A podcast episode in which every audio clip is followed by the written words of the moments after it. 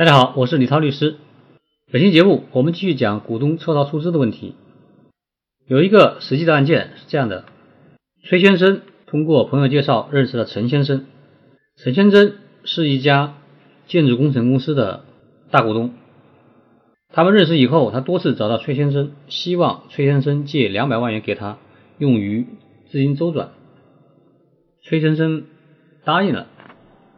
之后，崔先生和陈先生的公司签订了一份借款协议，把两百万元转账给了陈先生的公司，约定借款期限一年，约定了利息。但是到了还款日，陈先生表示他的行业不景气，让崔先生再等等。此后就一直拖延，最后崔先生起诉了陈先生的公司，法院判决胜诉了。然后崔先生申请强制执行，却发现这个公司是一个空壳公司，没有资产。陈先生也表示自己只是公司的股东，公司欠钱跟他没有任何关系。崔先生的执行案件就陷入了僵局，执行不到财产。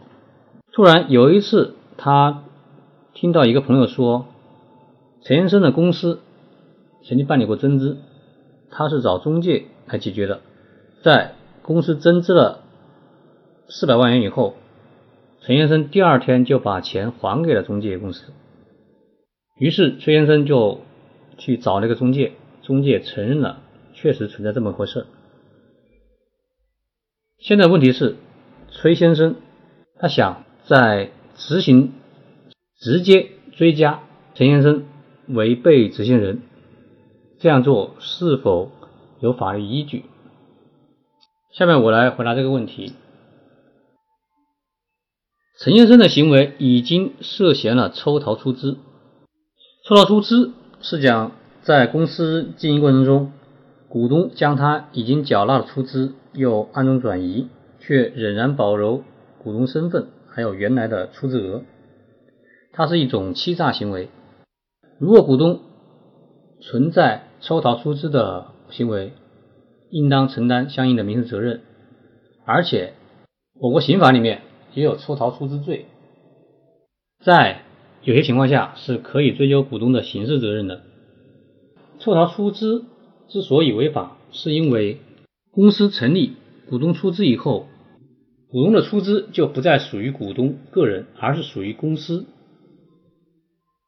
股东如果抽回了自己的出资，那么就会损害到。公司和其他股东的利益，而且更加会损害到公司的债权人的利益。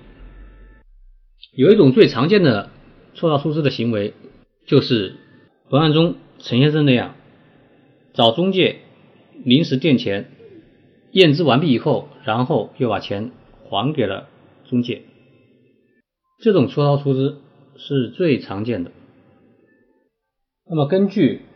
最高人民法院关于民事执行中变更、追加当事人若干问题的规定，这么一个司法解释，崔先生可以向法院申请追加陈先生为被执行人，执行陈先生的个人财产。所以呢，崔先生需要取得初步的证据，证明陈先生确实存在。抽逃出资的行为，然后就可以向法院申请直接追加陈先生为被执行人。好了，本期节目就到这里，我们下期再见。